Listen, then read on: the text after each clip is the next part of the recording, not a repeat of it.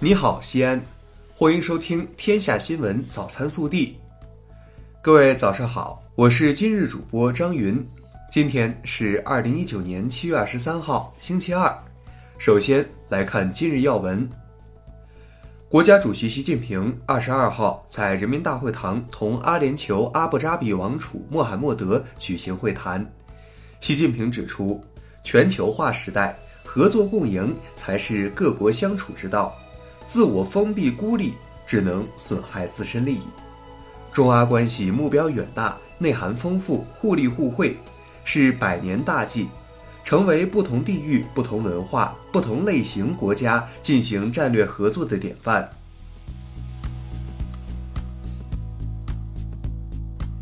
本地新闻：昨日，记者从西安市金融工作局获悉。科创板在上海证券交易所隆重开板，西部超导材料科技股份有限公司与西安博利特增材技术股份有限公司位列首发开板二十五家企业之中。陕西登陆科创板企业数量位居全国第六位。二十二号上午，市长李明远检查我市防汛工作开展情况，并召开座谈会。他强调。要深入学习贯彻习近平总书记关于防汛抗旱减灾的重要指示精神，把保障人民群众生命财产安全放在首位，突出重点，夯实责任，强化保障，加强宣传，确保全市安全度汛。昨日，二零一九年陕西高考录取进入第十八天，记者从省教育考试院获悉。二零一九年陕西省普通高校招生本科一批录取当天已正式投档。近日，记者从西安市教育考试中心了解到，城六区考生普通高中统一填报志愿将按照省级示范高中和省级标准化高中与普通高中两个批次的顺序录取。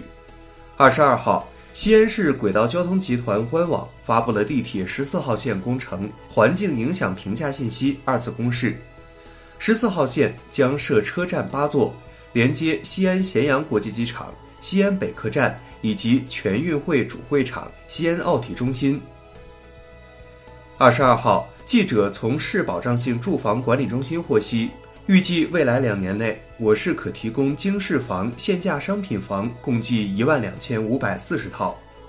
日前，西安市人社局印发通知，决定从二零一九年一月一日起。调整西安市工伤保险待遇标准，伤残津贴每人每月最高三千四百七十二元。记者二十二号从书博会主办方获悉，本届书博会惠民购书券公告将于七月二十四号起，在陕西日报、三秦都市报、商报、陕西广播电视台、西安日报、西安晚报、西安广播电视台、西部网、陕西传媒网、西安新闻网、西安网等省市媒体刊发。书博会执委会将于七月二十五号上午九点面向社会公开发放单张面值五十元人民币的公益性惠民购书券八万张，届时市民群众可使用微信扫描二维码，并完成答题后领取电子惠民券。日前，记者从市文化和旅游局了解到，从即日起至十月中旬，市文旅局将围绕文化市场经营场所在线旅游产品及信息。不合理低价游及非法经营旅行社业务等，集中开展市场专项整治行动。二十一号二十时至二十二号十一时，周至地区普降中到大雨，致使一零八国道周至山区段多处发生塌方泥石流，造成交通中断，影响车辆及行人正常通行。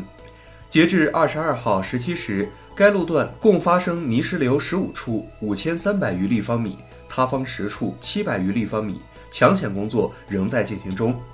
提醒市民提前规划路线绕行。今年五月，中国铁路西安局集团有限公司启动首批女动车组司机的选拔和培养计划，首批二十九名学员于昨日登上第六八零九次动车组进行观摩学习。在经过三年培训考核后，他们将有望成为陕西第一批动车组女司机。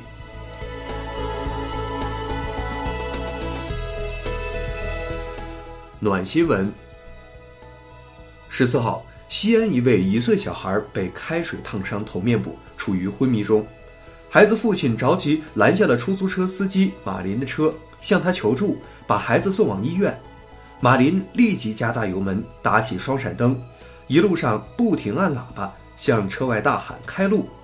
连闯五六个红灯后，马林仅仅用了十分钟，就将孩子和父母及时送到了医院。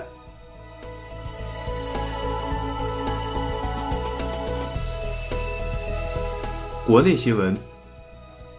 国家统计局二十二号公布数据显示，新中国成立七十年来，我国服务业规模日益壮大，综合实力不断增强，质量效益大幅提升，新产业新业态层出不穷，逐步成长为国民经济第一大产业，成为中国经济稳定增长的重要基础。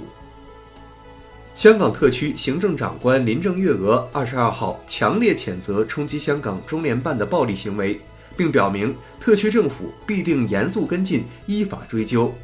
他说，部分激进的示威者恶意包围、冲击中联办大楼，以及污损国徽，公然挑战国家主权，触碰“一国两制”的底线，而且伤害民族感情，让全城愤慨。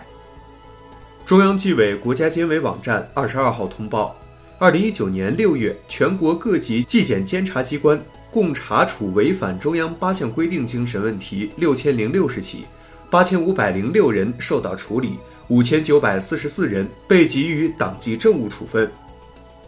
二十二号，外交部网站显示，此前任职外交部新闻司副司长、外交部发言人的华春莹已任职新闻司司长一职，同时陆康已调任外交部北美大洋洲司任司长。二十二号。美国财富杂志发布二零一九年度世界五百强名单，中国一百二十九家企业入榜，历史上首次超过美国。二十二号，河北怀来县长城生物化学工程有限公司在组织人员清理厂区污水沉淀池时，发生有害气体中毒事故，致五死四伤。目前，公司方面已经停产，正在调查事故原因。近日。江苏宜兴一女孩遭殴打、被逼下跪的视频引发关注。视频中，一个小女孩跪在地上，一群女生对着她狂扇巴掌，并要求女生下跪喊“爸爸，我错了”。一名施暴者还威胁报警也找不着我。二十二号，宜兴警方就小女孩在宜兴某公园被跪打欺凌发布通报，涉事未成年人已主动到公安机关接受询问。日前，一段一黑衣男子拿着未开启的啤酒瓶砸向老人的视频在网上热传，引发关注。二十二号晚，河北张家口市宣化公安分局官方微博发布通报称，该事件主要嫌疑人黄某海已被依法拘留，其他三名人员正在积极抓捕中。热调查，近日。美国医学会杂志发表论文称，过度使用社交媒体会导致青少年抑郁，看到其他年轻人过得比自己好，对他人生活产生不切实际的幻想，会导致自信心降低。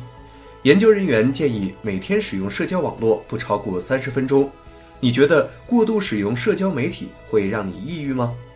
更多精彩内容，请持续锁定我们的官方微信。明天不见不散。